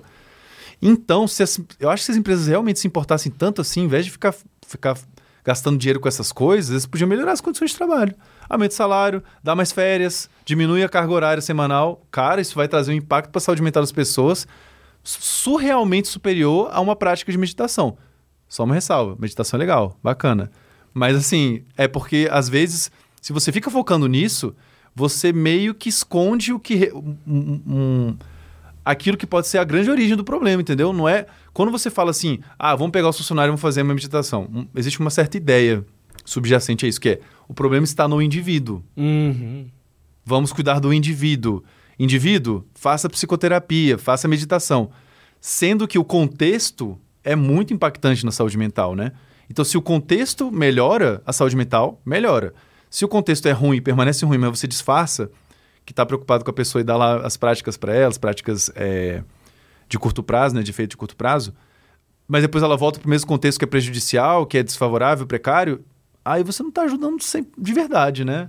A minha impressão é essa. Então, assim, eu tenho um pouco o pé atrás com esse cuidado que as empresas têm com a, com a saúde mental, porque às vezes eu acho que é só você fica individualizando o problema para não ter que, sabe, dar atenção para o que você teria que dar se você fosse realmente se preocupar. Só que se você dá atenção para isso, você tem que melhorar as condições de trabalho. E nem sempre os caras querem fazer isso, né? Dentro do mesmo tema, vou fazer uma pergunta para você aqui, hum. polêmica, mas acho que é, o, é, o, é a nossa Já estou falando aqui. coisas polêmicas aqui. É, né? não, vamos, vamos aproveitar essa, essa polêmica então. Hum. Existe espaço para saúde mental dentro do capitalismo? Essa é uma, uma pergunta bem polêmica e eu vou dar a minha resposta, mas assim, não, não existe uma resposta muito para mim muito clara. Eu acho que existe espaço, mas é difícil. é difícil por causa exatamente do que eu estou falando, porque em grande parte, é, para as coisas funcionarem na lógica ideal do capitalismo, você tem que partir de algumas ideias que são muito é, são muito convenientes para o capitalismo. Por exemplo, a ideia de que o esforço dos indivíduos sempre vai trazer um resultado. Tal da meritocracia, né? Se você se esforçar o suficiente, você vai conseguir tal coisa. É só se esforçar o suficiente. Tem aquele filme do Will Smith que é bem assim, caricato. Procura da felicidade. Isso, é bem caricato, né? O cara é um lascado, assim, tá nas condições mais precárias possível, vulnerável. E ele vai, ele usa o papo dele, não sei o quê, caramba, ele conseguiu. E aí tem toda aquela. E é, é baseado em fatos reais, né? É. O cara existe, de fato. Esse cara é exceção ele é exceção. Enquanto a gente aceita, se a gente não aceita que ele é exceção, a gente fica romantizando isso, esse sofrimento todo, né? Então, é, existe espaço, sim, mas eu acho que como as coisas funcionam a partir de uma lógica de exploração de uma minoria explorando a maioria para ter os, as suas riquezas, né, para ter essa concentração de renda, para muita gente vai ser muito difícil. E não é à toa que a gente tem tanto transtorno depressivo, transtorno de ansiedade e tal, num sistema como esse, porque é um sistema que não é um sistema voltado para o bem-estar. É um sistema voltado para produtividade, para lucro, para qualquer coisa. Mas para o bem-estar dos indivíduos, acho que não. E aí, não surpreendentemente, o bem-estar fica para trás, né? É foda, né? Porque o, o... você acaba tratando o, o bem-estar como. É que a gente tá falando do empresa com psicólogo, né? Sim. É meio que você tratar como. arrumar o. É não é o, o que tá no foco não é a pessoa, né? É o, o que a pessoa gera. Isso, e se ela, assim, as empresas geralmente, vou falar, vou fazer uma generalização aqui, tá? Geralmente elas não estão de fato preocupadas com o bem-estar, com a saúde. Ah. Elas são preocupadas com ter um funcionário que vai fazer o que tem que fazer. Se ele vai fazer o que tem que fazer e tá mal, mas ele faz, tá valendo. O que importa é o lucro, né? O que importa é a produtividade. Então, na medida em que a produtividade e o lucro estão se mantendo, o resto.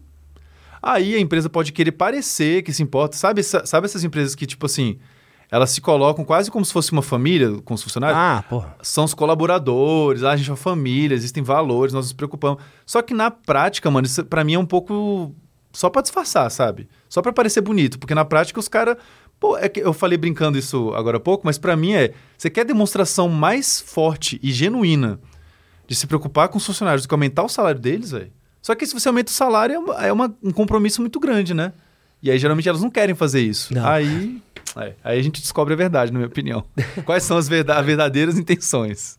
A gente falou de empresas em saúde mental e tem um tópico aqui que eu já fiz um vídeo e ficou um vídeo muito polêmico. Hum que foi. Aliás, um vídeo que viralizou mais do que eu queria viralizar. Sabe aqueles que viraliza mais do que você queria? Sei. Pelo motivo que você não queria. É, ai, puta, foi um pouquinho mais longe. Até pelo motivo que eu queria, mas foi um pouquinho mais longe que eu queria que fosse assim. Ah.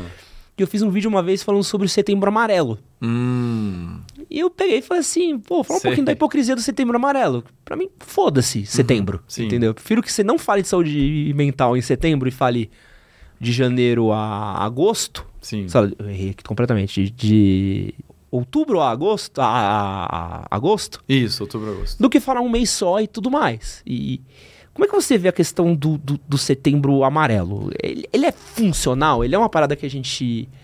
É uma iniciativa legal? É uma iniciativa, que nem você falou, empresa usando pra, pra ganhar aquela cartinha do. Olha aqui como eu sou boazinha. Uhum. Qual que é a importância dessa data? Olha, eu acho que é uma campanha válida, assim como todas essas campanhas sobre mês, é, outubro rosa, né? Tudo são campanhas de conscientização e, de fato, a conscientização é uma coisa importante. Beleza. O que se faz de uso disso, a gente pode questionar. E eu acho que eu concordo um pouco com o que você deve ter trazido no vídeo. Que é, por exemplo, a empresa que no, em setembro vai gastar dinheiro para fazer levar um palestrante para falar sobre o assunto tal no, no mês da campanha ou para ficar fazendo postagem sobre isso e tal. E no resto do ano, sabe, tipo, dane-se, mas agora vamos falar. Muito- eu já escutei muitos relatos das pessoas reclamando do que você está falando agora. Tipo, quando a gente eventualmente faz alguma divulgação disso lá no canal, sobre essas campanhas, aí a galera fala assim: ah, agora tá preocupado com isso, mas não sei o que, não sei o que.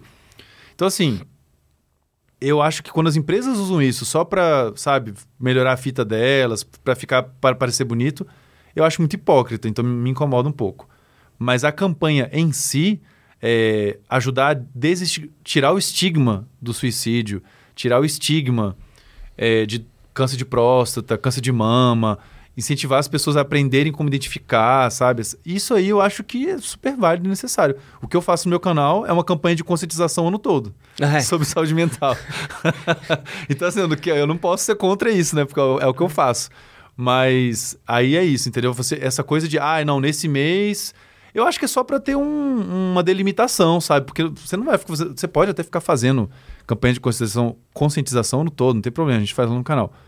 Mas assim, é, você quando tem, por exemplo, mês tal, cor tal, aí no outro mês tem outra coisa, aí você dá um destaque um pouco maior para cada assunto, dá uma ênfase maior.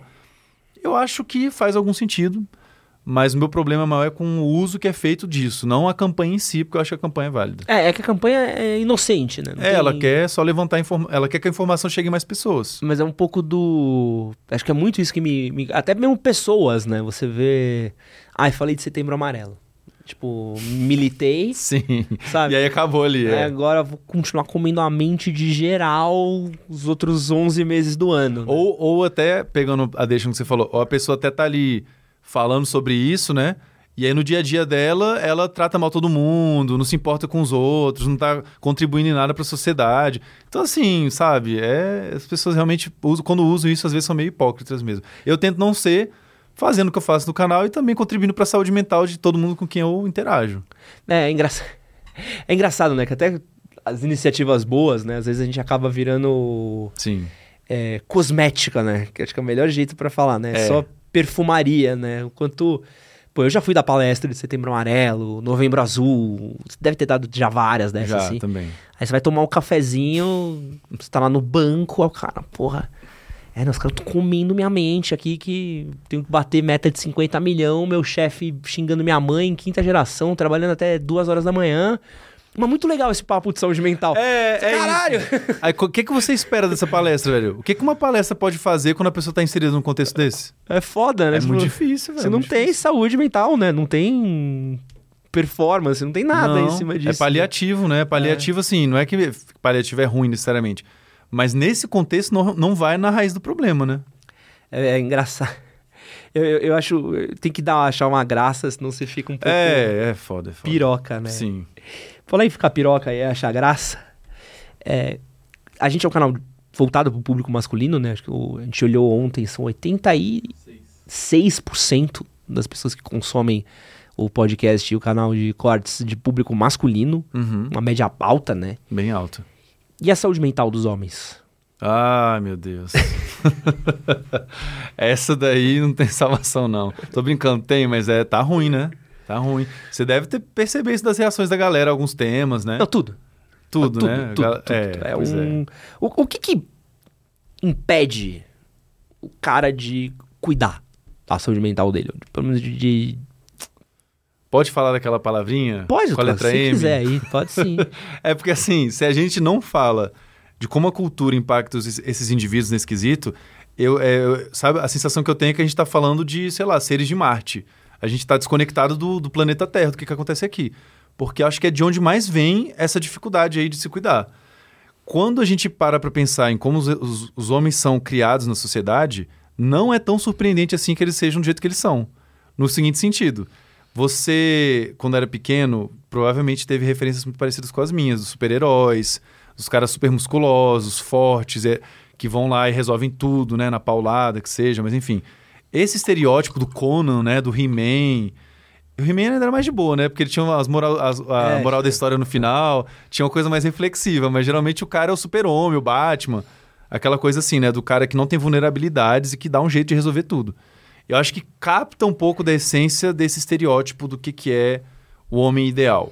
E aí, se você realmente tentasse se tornar o homem ideal, que é o que eu acho que a maioria dos homens acaba fazendo até sem perceber, se você parar para pensar nas coisas que você está fazendo hoje na sua vida e olhar com um pouquinho mais de calma, você vê que algumas delas dá para você mapear claramente como sendo uma coisa de uma tentativa de ser esse cara, entendeu? Provedor, com mais dinheiro, mais bem sucedido, é, num relacionamento, né, formal, casar, ter filho, toda, toda essa historinha de como a gente tem que viver a vida que é vendida pra gente desde pequeno, né? Essa coisa meio conto de fadas da Disney.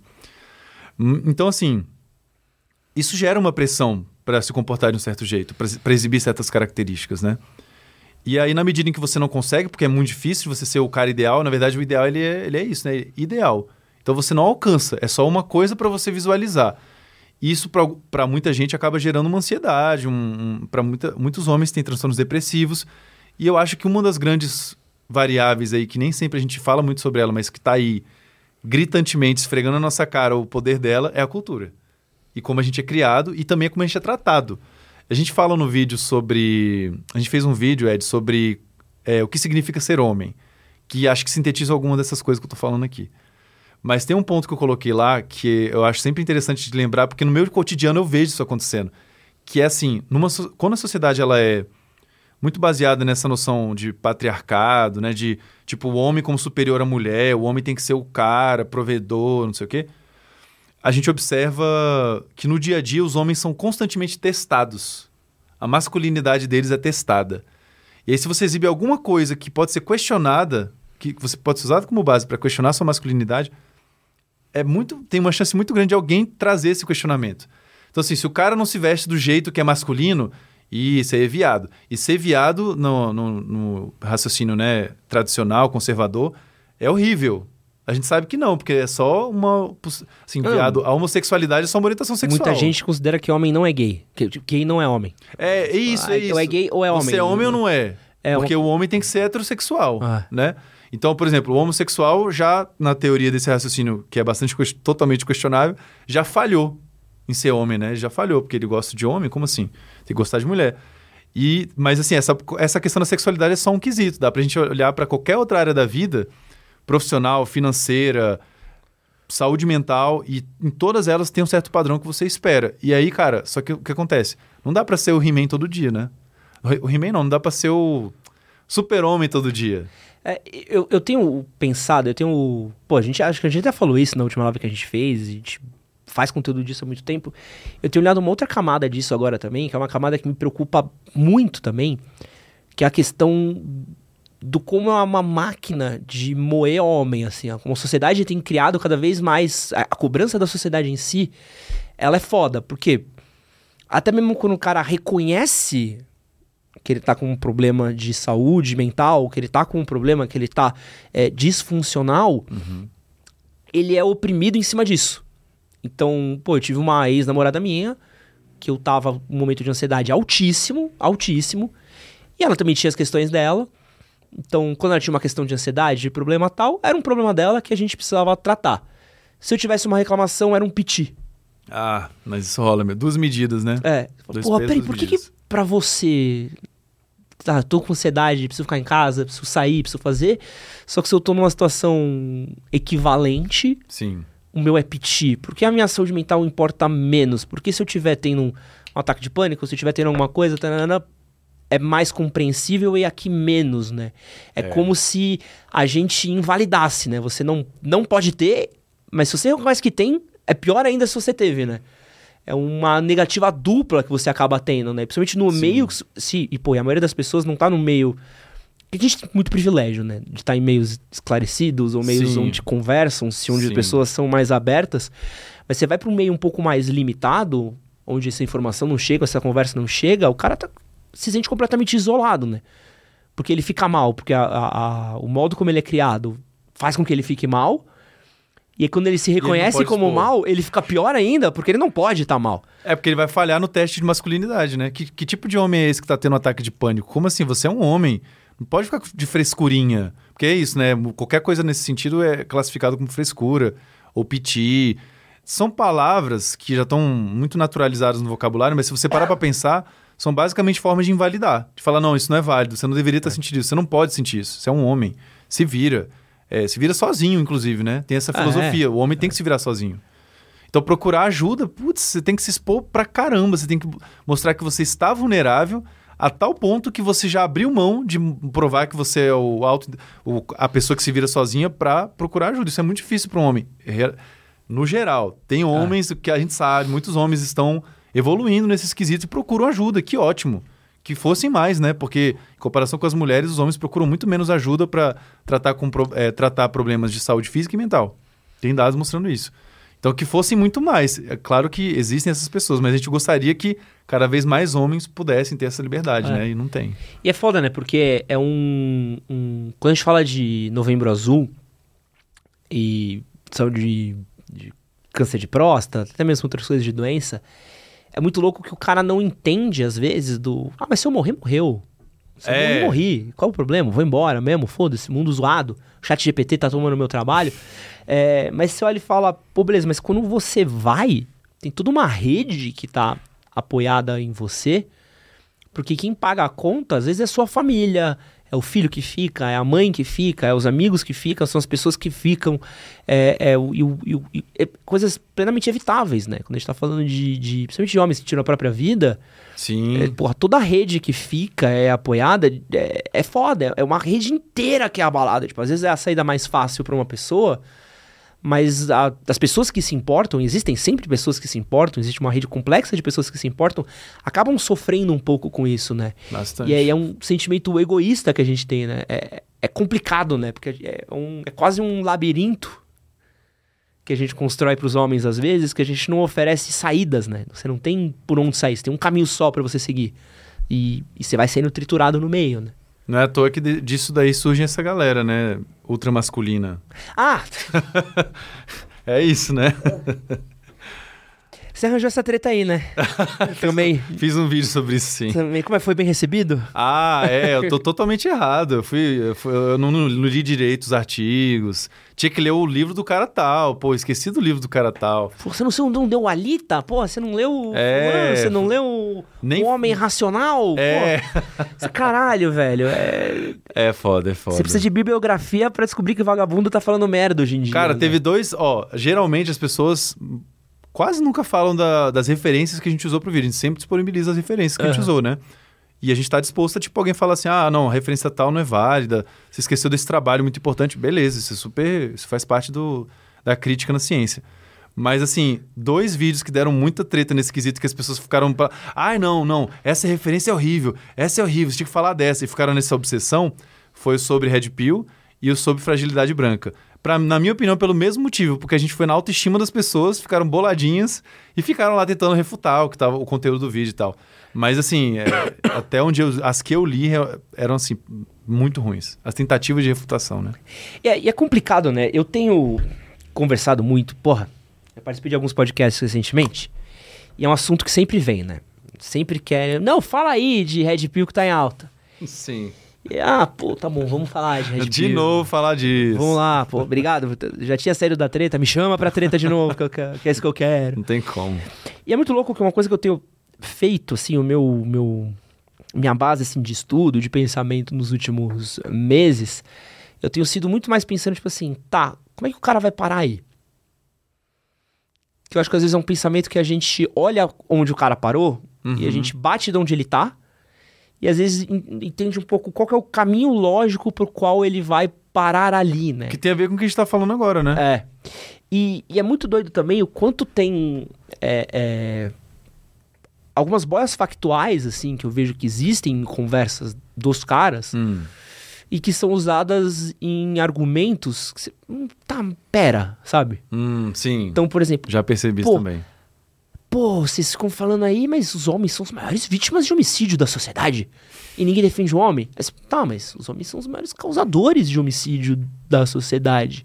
Se você parar pra ver, é, homens são muito mais envolvidos em casos de violência do que as mulheres. Os homens são a maior parcela de causadores de crime. É, pô, acidente de segurança de trabalho, se pegar a taxa de acidente de segurança de trabalho masculina, pô, é óbvio que a, a- a mão de obra masculina é a obra que é mais explorada, é mais.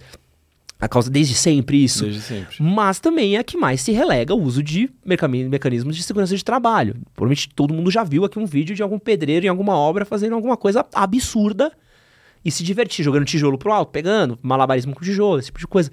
Então é, é muito doido que mesmo você tendo às vezes, tipo, argumentos, fatos, isso é usado como uma base pra olha aqui como a gente tá numa sociedade misândrica, assim, tipo, uau, sabe? E rola muito isso, cara, muito. Você tava falando esses dados aí, eu lembrei de uma vez que eu interagi com uma pessoa. Eu era professor na época e esse cara era meu aluno. Aí ele veio discutir comigo. O cara super gente boa, inteligente, mas aí você vê esse viés aí do, do cara usando a inteligência dele para distorcer a interpretação das coisas e botar a visão dele como favorável. Aí, tipo assim, você tem os dados sobre feminicídio, né? Uhum. que tá lá os dados, são bem documentados e tal. E aí ele fala assim, cara, quantos por cento do feminicídio compõe os homicídios? Tá, se você levar, colocar... nessa- Aí o que ele queria fazer é o seguinte, colocar em perspectiva para falar que é muito pouco. E todo estardalhaço, lei, não sei o quê. Tá, mas o que que, o que que exatamente acontece no? Assim, aí ele queria defender esse ponto, tá? Então, basicamente era isso. Ah, mas são poucos casos. Se você levar em conta os homicídios, realmente a maioria dos homicídios são, ocorrem com homens, né? Então, se você for olhar, o que ocorre com mulheres é um, é um recorte menor. E o feminicídio, que é uma coisa mais específica ainda, tá lá o- num, num recorte um pouco menor também. Aí eu falei, tentei explicar para ele na hora, tipo assim, olha, vamos analisar de uma forma um pouco mais crítica isso. Você não pode fazer uma análise assim, então, né, você fala de- só das frequências, das proporções. A grande maioria dos feminicídios ocorre é por, por- o autor do feminicídio, ele é um parceiro ou ex-parceiro da mulher. Então não é como se fosse assim, ah, mulheres morreram por nenhum motivo. Não, é, tem uma relação muito clara com as relações dessas, dessas mulheres, né? Com algumas vezes também acontece com pessoas desconhecidas, mas geralmente é um parceiro ou ex-parceiro ou parente, é alguém próximo da mulher. Você não acha que a gente deveria se preocupar com isso e fazer alguma coisa para proteger essas mulheres? E o cara era policial, inclusive. então era uma discussão bem complicada, porque ele tinha os dados, né? Aí ele, tipo, é, mas eu acho que, pô, é, e os homens, sabe? A maioria dos homicídios são dos homens. É, eu acho é, de que é por isso que é tão difícil de mudar a cabeça dessas pessoas, porque dados não são suficientes. Os dados podem ser distorcidos, podem ser colocados em perspectiva. O cara, você traz um dado, o cara traz outro.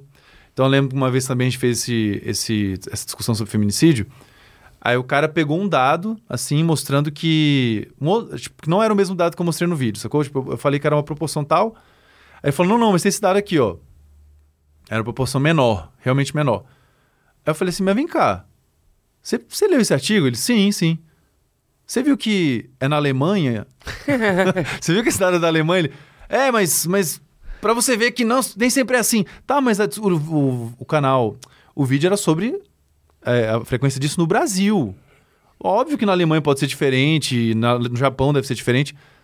Então, assim, é isso, sacou? Os caras vão usar qualquer coisa pra tentar encaixar lá o ponto de vista deles e se sentirem melhor. Não, e é difícil, né? E aí bota-se um verniz, e é uma coisa que eu, eu ouvi muito no vídeo, que eu também fiz um vídeo recente, um pouquinho mais agressivo que o seu, Ah, sobre o quê? sobre os Red Pill, essa galera. Ah, tá. E, e aí você vê que os caras botam assim um verniz. Não, Red Pill não é sobre odiar mulheres. Isso, isso. É sobre desenvolvimento pessoal. Assim, tá bom, então vamos lá. Vai em qualquer canal Red Pill, tira todos os conteúdos que tem sobre mulher. Sobra nada. Quantos sobram? É. Sabe? Quantos papos? Vai em qualquer episódio do Redcast, quantos episódios não sem, eles não entram em tema mulher, namoro, relacionamento, E coloca bibi, a mulher num prisma negativo. É, tira toda vez que tem assunto mulher. Quantos episódios sobram? Quantas coisas voltam? Quantos vol- Muito pouco. Quantas vezes você consegue falar sobre pô, é, pô, forma real pra você. A gente tem aqui, ó, quanto tempo de episódio já? Uma hora? Uma- mais de uma hora. A gente falou exatamente nenhuma vez sobre relacionamento. É, caramba, hein? É mesmo. E Agora acabei de falar da, da mulher que É. morre porque o parceiro, mas só isso. foi agora, nesse tema que a gente entrou. Então é muito doido, porque, ah, é, é sobre desenvolvimento pessoal. Mas os caras só falam sobre Mas você só relacionamento. fala sobre relacionamento. Praticamente, é. Como é que- então por que você precisa falar sobre relacionamento a partir do prisma de que mulheres são ruins e homens são bons e tudo é bom? Porque não é sobre. Porque se fosse sobre desenvolvimento pessoal, você não precisaria partir do pressuposto se o cara é solteiro, se o cara é casado, não seria um, condicion- um condicionante. Entendeu? Não É, mas, seria- é, mas no raciocínio, eu, eu já vou tentar dar uma resposta É. aqui do que eu vi do- do- das reações. Na cabeça de muitos deles, grande parte das dificuldades que os homens vivem tem a ver exatamente com os relacionamentos com as mulheres. Porque as mulheres oprimem, as mulheres controlam, né? Tem aquela piada. Aquele cara foi muito sacaneado na internet do Campari, né? Aham. E é, é- mas assim, ao mesmo tempo ela ilustra muito bem o, o ponto, né? Que é tipo assim, ah, a mina veio me oferecer uma cerveja, eu tô sendo controlado por ela porque ela ofereceu uma cerveja. É meio patético, né? Pra maioria das pessoas que olhou isso, achou patético. Mas na lógica deles, é válido. Eu, assim, acho que muitos deles concordam, concordariam com o que esse cara tava falando. Porque você falou misândrica, né? É. eu acho que eles quase todos compartilham de, de uma visão de que a sociedade ela é misândrica.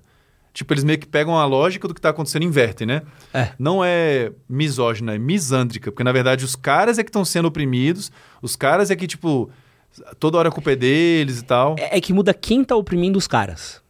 Eu, eu acho que a Red Pill parte do pressuposto de que quem oprime os caras são as mulheres. Isso, é. Eu isso. parto do pressuposto que a gente oprime a gente mesmo. E as minas.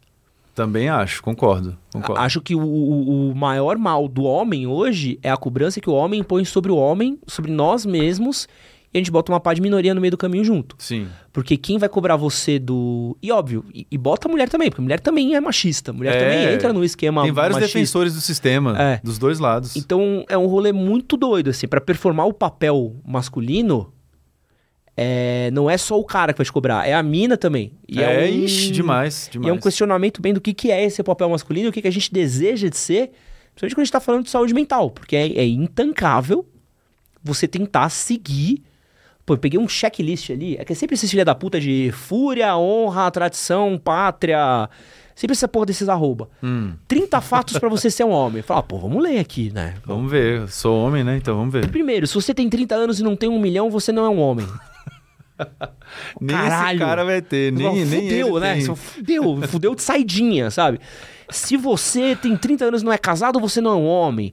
Se você tem 30 anos e você não, não tem uma casa, você não é um homem.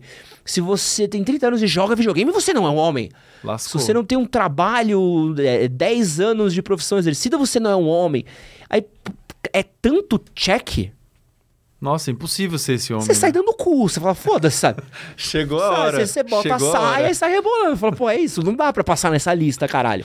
Esse cara que fez essa lista não passa nessa lista. Duvido. Porque parece que é um, um sketch da TV pirata, tá ligado? Se você não mamou uma rola, você não é um homem, sabe? parece que vai escalonar já já, porque você não dorme abraçado com seu amigo Jarbas. Você não é um homem.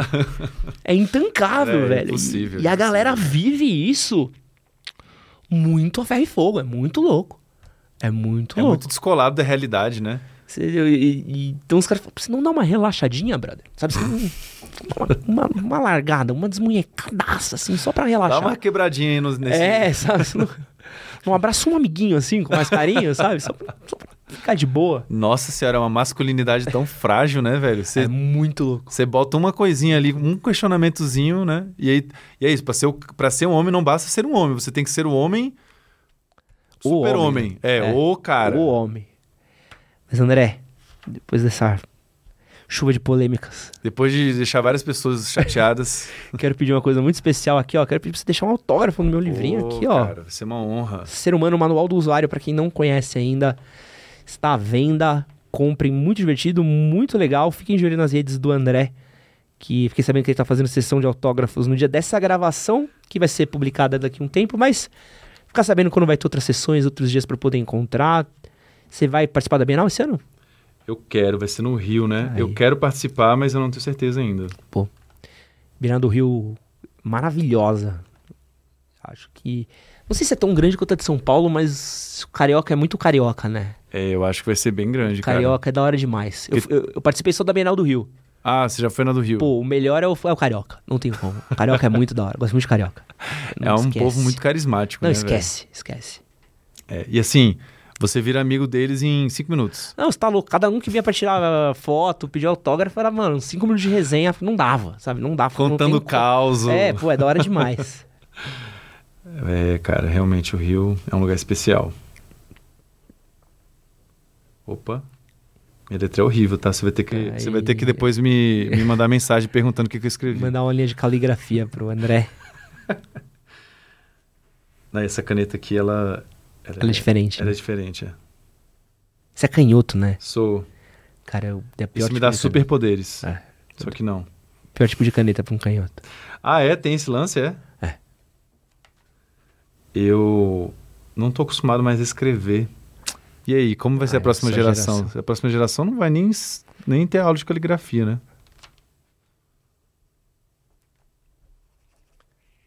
André, quem quiser conhecer mais o seu trabalho e te acompanhar, acompanhar onde? Arroba Menos Psíquicos, arroba o André Rabelo.